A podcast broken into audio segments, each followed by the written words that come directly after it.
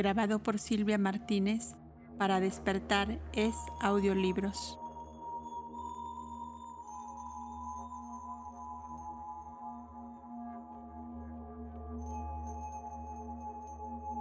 Sección 3.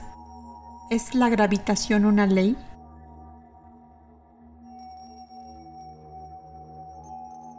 La teoría corpuscular ha sido desechada sin ceremonia alguna.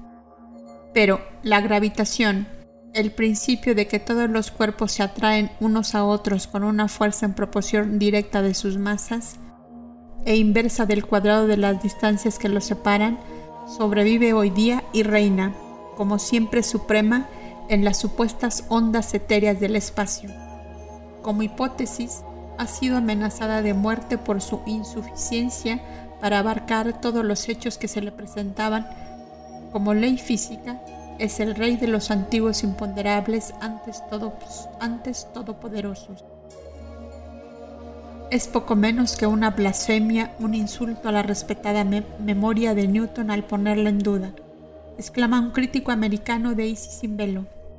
Está bien, pero ¿qué es al fin y al cabo ese Dios invisible e intangible en quien debiéramos creer con fe ciega?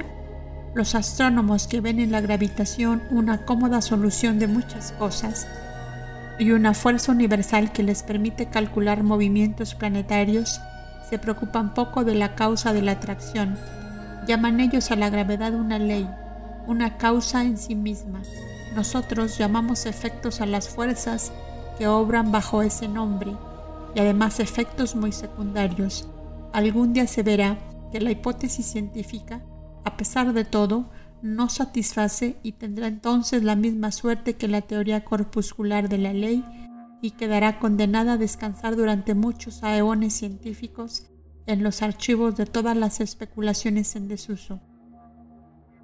¿Acaso no manifestó el mismo, el mismo Newton serias dudas acerca de la naturaleza de la fuerza y la corporeidad de los agentes, según eran llamados entonces? Lo mismo sucedió a Cuvier, otra lumbrera científica que brilla en las tinieblas de la investigación.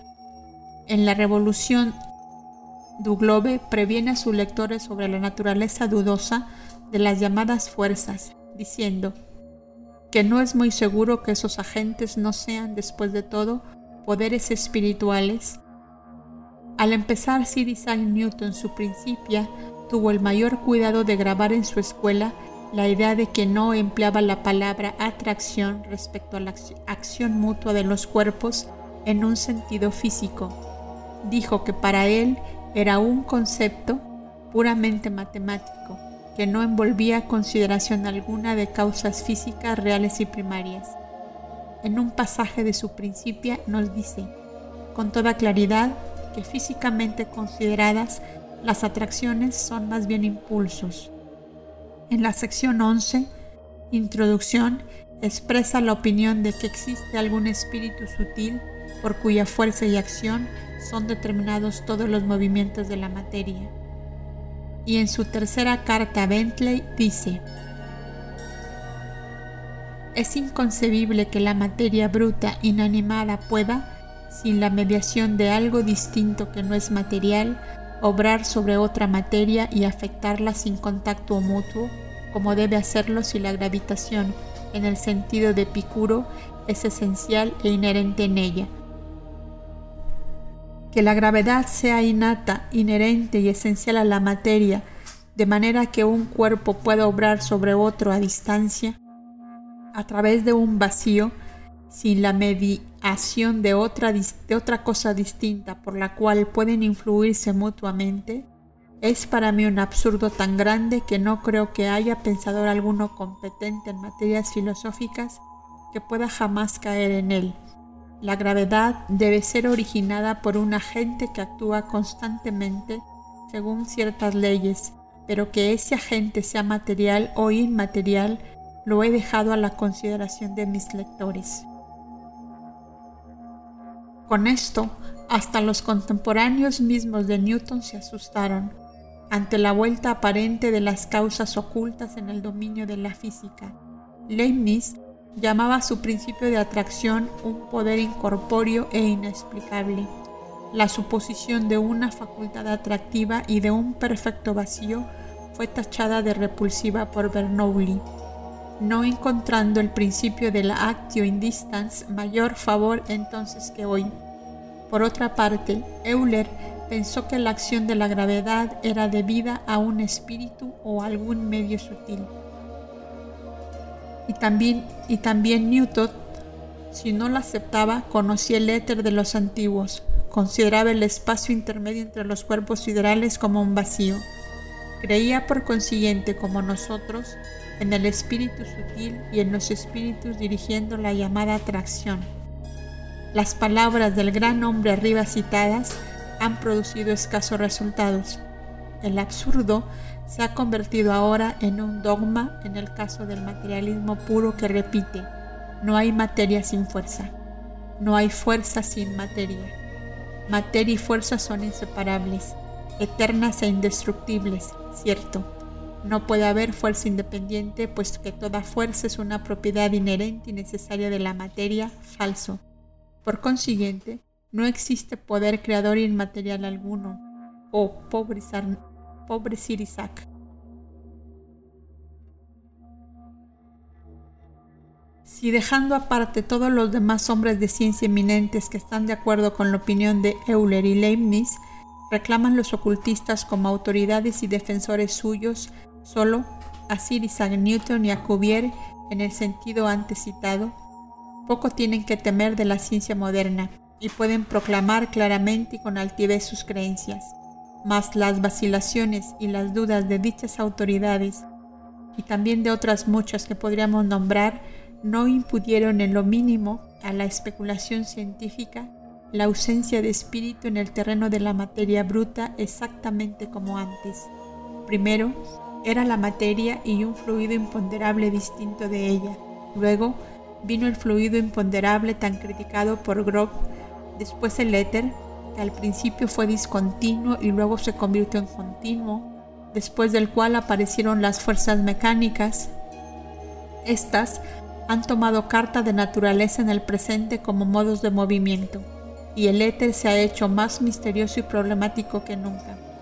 Más de un hombre de ciencia se opone a tales opiniones groseramente materialistas, pero desde los días de Platón que repetidamente recomienda a sus lectores no confundir los elementos incorpóreos con sus principios, los elementos trascendentales o espirituales, desde aquellos días de los grandes alquimistas que, como Paracelso, hacían una gran diferencia entre un fenómeno y su causa o no menos, hasta Grob, que, aun cuando no ve razón alguna para privar a la materia universalmente difundida de las funciones comunes a toda materia, emplea, no obstante, el término fuerzas, donde sus críticos que no prestan a la palabra idea alguna de acción específica dicen fuerza. Desde aquellos días hasta el presente, nada ha sido capaz de contener el desbordamiento del materialismo brutal. La gravitación es la causa única, el Dios activo, y la materia es su profeta, decían los hombres de ciencia hace unos pocos años solamente. Desde entonces han cambiado de opinión varias veces. Pero, ¿acaso comprenden los sabios mejor hoy en día que en aquel tiempo el pensamiento más íntimo de Newton, que era uno de los hombres de tendencias más espirituales y religiosas de su época? Seguramente hay que ponerlo en duda. Se atribuye a Newton el haber dado el golpe de muerte a los vórtices elementales de Descartes. La idea de Anaxágora resucitada se ha dicho de paso, aunque en verdad los últimos átomos vertiginosos modernos de Sir William Thomson no difieren mucho de los primeros. Sin embargo, cuando su discípulo Forbes escribió en el prefacio de la obra principal de su maestro una frase que declaraba que la atracción era la causa del sistema, Newton fue el primero en protestar solemnemente, lo que en la mente del gran matemático asumía la imagen vaga pero firmemente arraigada de Dios como un no menos de todo. Era llamado más filosóficamente por los filósofos y ocultistas antiguos y modernos dioses, o los poderes creadores formativos. Pueden los modos de expresión haber sido diferentes y las ideas más o menos filosóficamente enunciadas por toda la antigüedad sagrada profana, pero el pensamiento fundamental era el mismo. Las fuerzas eran para Pitágoras entidades espirituales, dioses independientes de los planetas y de la materia según los vemos y conocemos en la Tierra, que son los directores del cielo sideral. Platón representaba los planetas como movidos por un rector intrínseco, uno con su morada, lo mismo que un barquero en su bote. En cuanto a Aristóteles, llamaba a aquellos directores substancias inmateriales, si bien, no habiendo sido jamás iniciado, rechazaba a los dioses como entidades. Mas esto no le impidió reconocer el hecho de que las estrellas y los planetas no eran masas inertes, sino verdaderamente cuerpos activos y vivientes. A pesar de todo, los espíritus siderales eran las partes más divinas de sus fenómenos. Nota. El materialista Leo Couturier escribe, la atracción se ha convertido ahora para el público en lo que era para el mismo Newton una simple palabra, una idea, puesto que su causa es desconocida. Herschel dice virtualmente lo mismo cuando observa que siempre que estudia el movimiento de los cuerpos celestes y los fenómenos de la atracción, se siente penetrado a cada instante de la idea de la existencia de causas que para nosotros obran tras de un velo que disfraza su acción directa. Fin de la nota.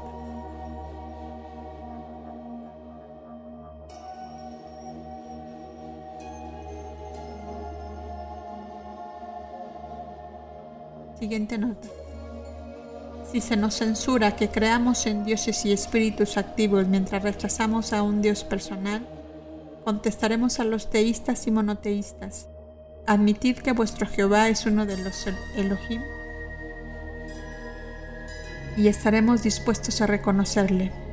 Haced de él el Dios eterno, infinito y único como lo hacéis, y jamás le aceptaremos bajo ese carácter Dioses de tribu ha habido muchos. La deidad única universal es un principio, una idea fundamental abstracta que nada tiene que ver con la obra impura de la forma finita. No adoramos a los dioses, solo los honramos como a seres superiores a nosotros. Con ello obedecemos a la orden mosaica. Mientras que los críticos desobedecen a su Biblia y más que nadie los misioneros, no ultrajarás a los dioses, dice uno de ellos. Jehová en el Éxodo 22, 28. Pero se ordena al mismo tiempo en el versículo 20, quien ofreciese sacrificios a cualquier Dios, excepto únicamente al Señor, será destruido.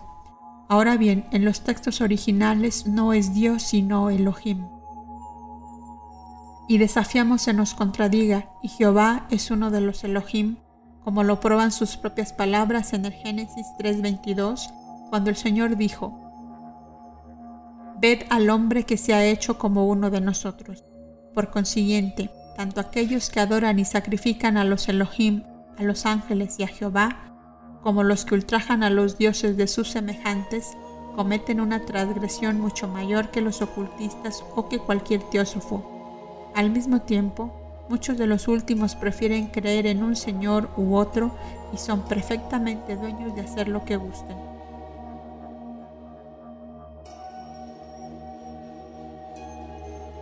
Fin de la nota.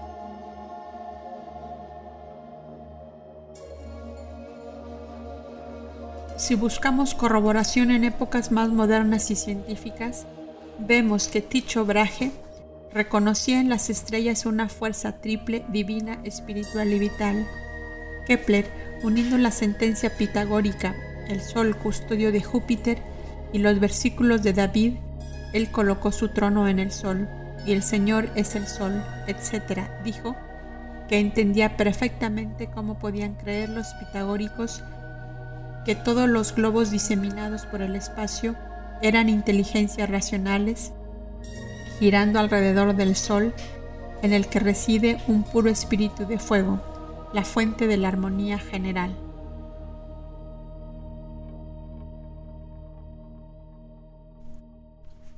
Cuando habla un ocultista de Foucault, la inteligencia animadora y directa en el fluido universal eléctrico y vital, se ríen de él. Al mismo tiempo, según ha quedado ahora demostrado, hasta el presente no se ha llegado a comprender la naturaleza de la, electricidad, ni de la vida, ni siquiera de la luz. El ocultista ve en la manifestación de toda fuerza en la naturaleza la acción de la cualidad o la característica especial de su noumeno. Noumeno que es una individualidad separada e inteligente al otro lado del universo mecánico manifestado. Ahora bien, el ocultista no niega, sino que, por lo contrario, apoya la opinión de que la luz, el calor, la electricidad y demás son afecciones, no propiedades o cualidades de la materia. Diciéndolo más claro, la materia es la condición, la base o vehículo necesario, un sine qua non de la manifestación de esas fuerzas o agentes en este plano. Pero para sentar bien este punto, deben los ocultistas examinar las credenciales de la ley de la gravedad, ante todo de la gravitación, la soberana y directora de la materia en todas las formas. Para conseguirlo eficazmente, hay que recordar la hipótesis en su forma primitiva. Ante todo, ¿acaso fue Newton quien la descubrió el primero? El Ateneum del 26 de enero de 1867 contiene algunos informes curiosos sobre este particular. Dice así. Puede aducirse la evidencia positiva de que Newton derivó todos sus conocimientos respecto a la gravitación y sus leyes de Boheme, para quien la gravitación o atracción es la primera propiedad de la naturaleza, pues para él su sistema, el de Boheme, nos enseña la parte interna de las cosas mientras que la ciencia física moderna se contenta con mirar lo externo. Y más adelante, la ciencia de la electricidad que aún no existía cuando él, Boheme, escribió, está allí anticipada en sus escritos y no solo describe Boheme todos los fenómenos conocidos ahora de esa fuerza, sino que hasta nos da el origen, generación y nacimiento de la electricidad misma. Así pues, Newton, cuya mente profunda leía fácilmente entre líneas y profundizaba el pensamiento espiritual del gran vidente en su versión mística, debe su gran descubrimiento a Jacobo Boheme, el criado por los genios Nirma Nakayas, que sobre él velaban y le guiaban, de quien el autor del artículo en cuestión dice con tanta justicia. Cada nuevo descubrimiento científico viene a probar su penetración profunda e intuitiva en las operaciones más secretas de la naturaleza. Y habiendo descubierto la gravedad, Newton, a fin de hacer posible la acción de la atracción en el espacio, tuvo que aniquilar, por decirlo así, todo obstáculo físico capaz de impedir su libre acción, el éter entre otros aunque tenía más de un presentimiento de su existencia. Al defender la teoría corpuscular hizo un vacío absoluto entre los cuerpos celestes. Cualquiera que hayan sido sus sospechas y convicciones íntimas sobre el éter, por mucho que fuesen los amigos con quienes se franquease como, como sucedió en su correspondencia con Bentley, jamás revelaron sus enseñanzas que tuviese tal creencia si estaba persuadido de que el poder de la atracción no podía ser ejercido por la materia a través de un vacío, ¿cómo es que hasta el año 1860 astrónomos franceses, Le Couturier por ejemplo, combatieron los resultados desastrosos de la teoría del vacío establecida por el gran hombre? Dice Le Couturier.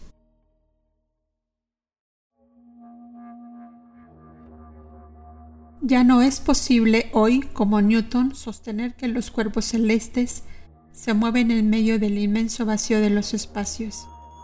Entre las consecuencias de la teoría del vacío establecida por Newton, solo la palabra atracción. Vemos llegar el día en que la palabra atracción desaparecerá del vocabulario científico. El profesor Winchell escribe lo siguiente. Estos pasajes, la carta a Bentley, muestran cuáles eran sus ideas respecto a la naturaleza del medio de comunicación interplanetario. A pesar de declarar que los cielos carecen de materia sensible, en otro lugar exceptuó quizás algunos vapores, gases y efluvios muy sutiles, nacidos de las atmósferas de la Tierra, de los planetas y cometas, y de algún medio excesivamente etéreo y enrarecido, como el que en otra parte hemos descrito. Esto solo demuestra que aún hombres tan eminentes como, Newton no siempre tienen el valor de sus opiniones. El doctor T.S. Hunt llamó la atención sobre algunos pasajes durante mucho tiempo descuidados de las obras de Newton, en los cuales aparece que la creencia en semejante medio universal intercósmico se arraigó gradualmente en su pensamiento. Pero nunca se llegó a prestar atención a dichos pasajes hasta el 28 de noviembre de 1881, cuando lo oyó el doctor Hahn su química celeste, desde la época de Newton, como dice Le Couturier. Hasta entonces, la idea de que Newton, a la par que defendía la teoría corpuscular, predicaba un vacío, era universal, aún entre los hombres de ciencia. Los pasajes habían sido descuidados durante mucho tiempo sin duda alguna porque contradecían y chocaban con las teorías favoritas preconcebidas del día, hasta que finalmente la teoría ondulatoria exigió imperiosamente la presencia de un medio etéreo para explicarla. Este es todo el secreto. De todos modos, a partir de esa teoría de Newton sobre un vacío universal, por él enseñada, aunque no creída, data el inmenso desdén mostrado hasta ahora por la física moderna hacia la antigua. Los antiguos sabios habían sostenido que la naturaleza aborrece el vacío, y los matemáticos más grandes del mundo, le hace de las razas occidentales, habían descubierto y puesto de manifiesto el anticuado error, y ahora la ciencia moderna, aunque de mala gana, justifica al conocimiento arcaico y tiene que vindicar además a última hora la significación y los poderes de observación de Newton, después de haber dejado duramente siglo y medio de prestar atención alguna a pasajes tan sumamente importantes, quizás porque era más prudente no atraer la atención sobre ellos, más vale tarde que nunca. Ahora, el padre Aéter es recibido de nuevo con los brazos abiertos y esposado a la gravitación, encadenado a la misma en la suerte o la desgracia, hasta el día en que aquel o ambos se vean reemplazados por otra cosa.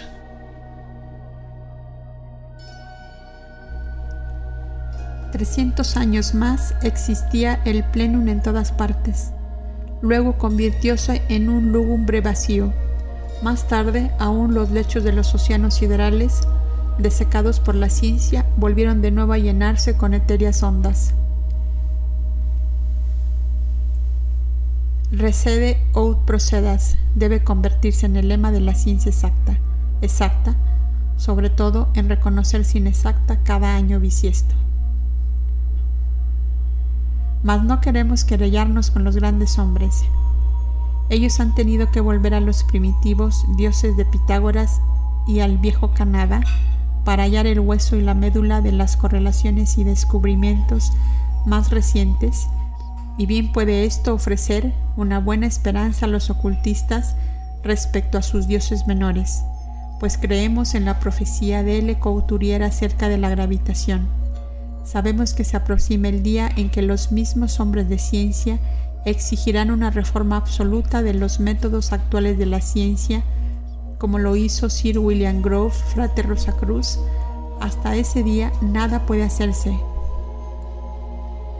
Pues si la gravitación quedase destronada mañana, al día siguiente descubrirían los hombres de ciencia algún otro nuevo modo de movimiento mecánico Rudo y empinado es el sendero de la verdadera ciencia y sus días se hallan llenos de contrariedades para el espíritu. Pero en vista de sus mil hipótesis contradictorias ofrecidas como explicaciones de fenómenos físicos, no ha habido ninguna hipótesis mejor que el movimiento, aunque interpretado paradójicamente por el materialismo.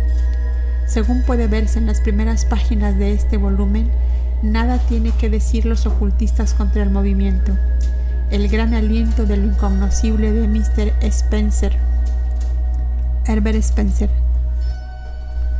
Mas creyendo que todo cuando en la tierra existe es la sombra de algo en el espacio, creen en alientos menores, los cuales, vivientes, inteligentes e independientes de todo, excepto de la ley, soplan en todas direcciones durante los periodos mambantáricos. A estos la ciencia lo rechazará, pero hágase cuando cuanto se haga para reemplazar la atracción, alias gravitación, el resultado será el mismo. La ciencia se encontrará tan distante de la solución de las dificultades como ahora, a no ser que entre en relaciones con el ocultismo y hasta con la alquimia, suposición que será considerada como una impertinencia, pero que sin embargo seguirá siendo un hecho como dice Falle.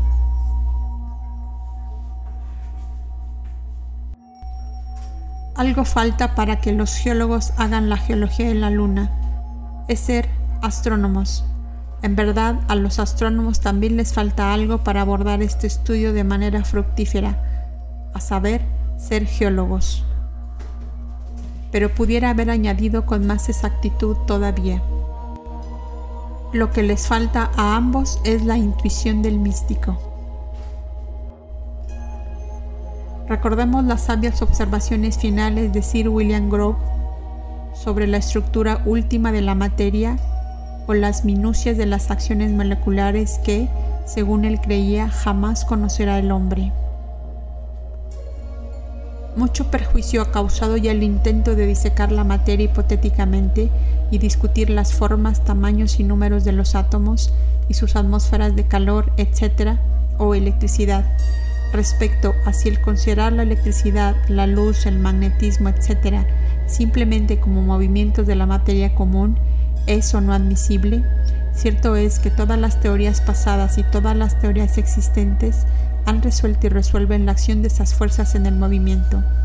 Sea que a causa de sernos familiar el movimiento le atribuimos otras afecciones como a un lenguaje que se construye con mayor facilidad y es más capaz de explicarlas, o sea que en realidad es el único modo en el cual nuestras inteligencias, en contraposición de nuestros sentidos, pueden concebir agentes materiales. Lo cierto es que desde el periodo en que las nociones místicas de poderes espirituales y sobrenaturales se aplicaban para explicar los fenómenos físicos, todas las hipótesis forjadas para explicarlos los han resuelto en el movimiento. Y luego este mismo sabio expone una doctrina puramente oculta. El término movimiento perpetuo que he empleado con frecuencia en estas páginas es en sí mismo equívoco si las doctrinas aquí expuestas son bien fundadas, todo movimiento es, en cierto sentido, perpetuo.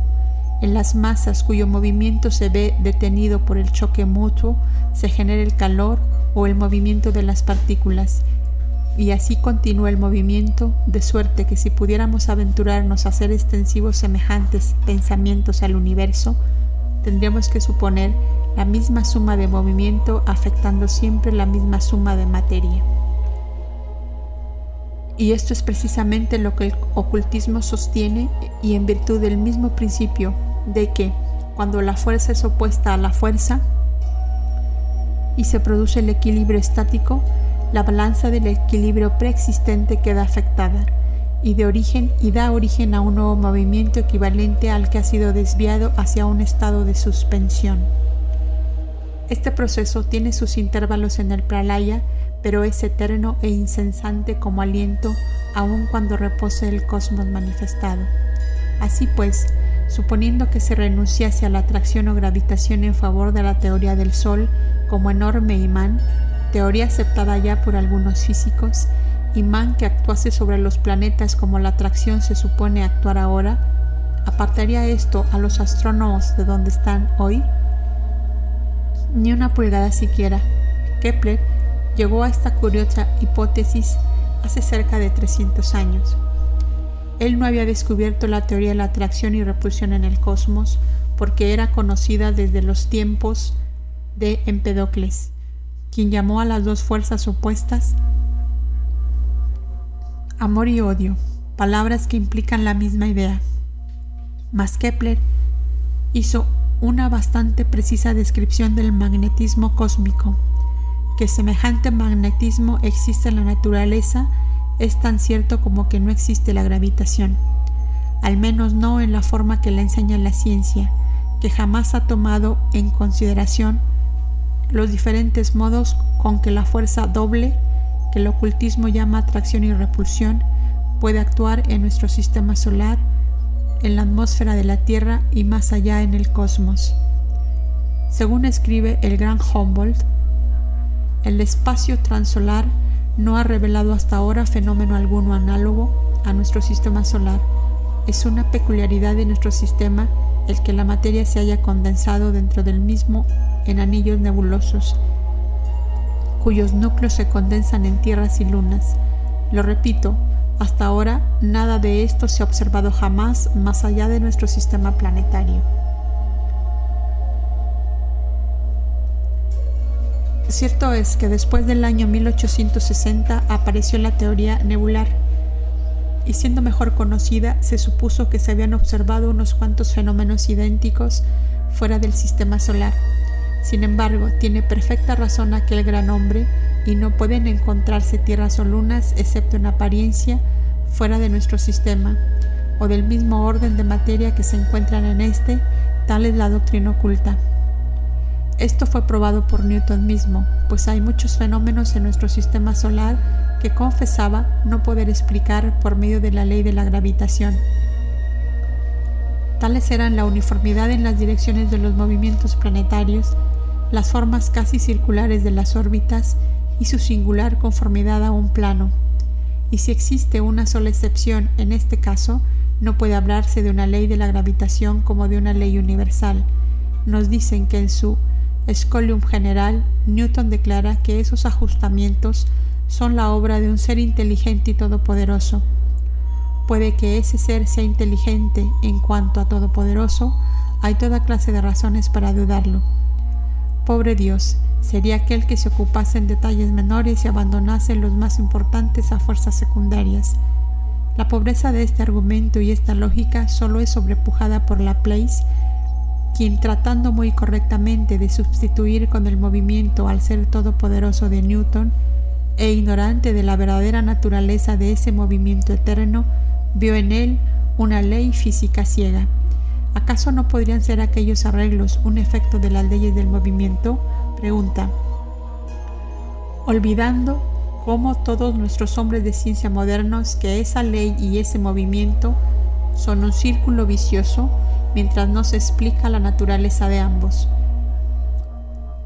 Su célebre respuesta a Napoleón, Dios se ha convertido en una hipótesis inútil. Solo podría darla correctamente el que se adhiriese a la filosofía de los vedantinos.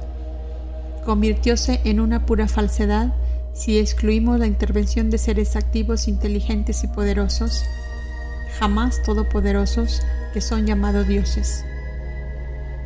Pero quisiéramos preguntar a los críticos de los astrónomos medievales, ¿por qué se ha de tachar a Kepler de muy anticientífico por ofrecer exactamente la misma solución que Newton pero mostrándose más sincero, más consistente y hasta más lógico? ¿Dónde está la diferencia entre el ser todopoderoso de Newton y los rectores de Kepler, sus fuerzas siderales y cósmicas o ángeles? También se critica a Kepler, por su curiosa hipótesis en que interviene un movimiento vertiginoso dentro del sistema solar, por sus teorías en general y por compartir la idea de Empédocles de la atracción y, repulsión y del magnetismo solar particularmente. Sin embargo, varios hombres de ciencia modernos, Hunt, si hemos de excluir a Metcalf, el doctor Richardson, etc., como se verá, apoyan muy resueltamente la misma idea. Sin embargo, se le disculpa a medias con la excusa de que en tiempo de Kepler no se había conocido aún claramente interacción alguna genéricamente distinta del magnetismo entre las masas de materia. ¿Acaso se la reconoce claramente ahora? ¿Pretende el profesor Winchell para la ciencia algún conocimiento serio de la naturaleza de la electricidad o del magnetismo? excepto que ambos parecen ser los efectos de algún resultado nacido de una causa no determinada?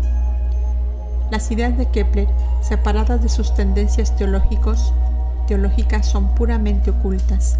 Él vio que 1. El Sol es un gran imán. Esto es lo que creen algunos eminentes hombres de ciencia modernos y también los ocultistas. 2. La substancia solar es inmaterial, por supuesto, en el sentido de la materia existente en estados desconocidos a la ciencia. 3.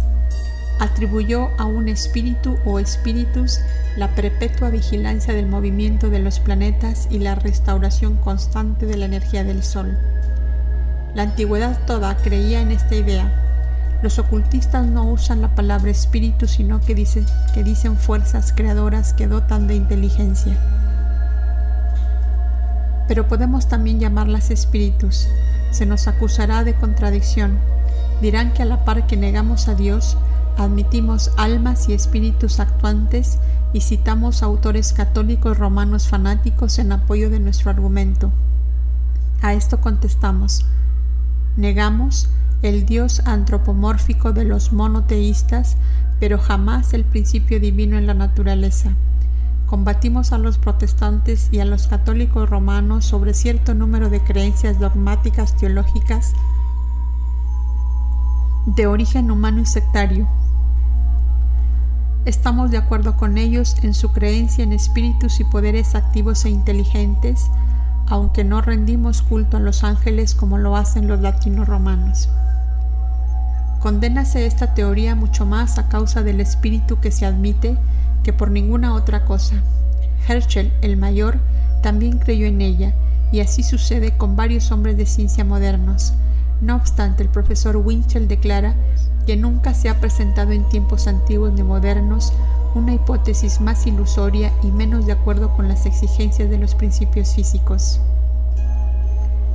Lo mismo se dijo tiempo atrás del éter universal, y no solo es aceptado ahora la fuerza, sino que se le defiende como la única teoría posible para explicar ciertos misterios. Cuando Grob expuso por primera vez sus ideas en Londres, hacia el año 1840, fueron consideradas como anticientíficas. Sin embargo, sus opiniones acerca de la correlación de las fuerzas son hoy día universalmente admitidas. Se necesitaría sin duda una persona más versada en ciencia que lo que está la escritora para combatir con éxito algunas de las ideas más prevalecientes acerca de la gravitación y otras soluciones semejantes de los misterios cósmicos. Más, traigamos a la memoria unas cuantas objeciones que partieron de hombres de ciencia reconocidos, de astrónomos y físicos eminentes que rechazaron la teoría de la rotación, así como la de la gravitación en la enciclopedia francesa se lee que la ciencia admite, a la vista de todos sus representantes, que es imposible de explicar el origen físico del movimiento rotatorio del sistema solar. Si preguntamos cuál es la causa de la rotación, se nos contesta, es la fuerza centrífuga. ¿Y a esta fuerza qué es lo que la produce? Y se nos contesta, con gravedad, la fuerza de la rotación. Bueno será, quizás, examinar ambas teorías como estando relacionadas directa o indirectamente.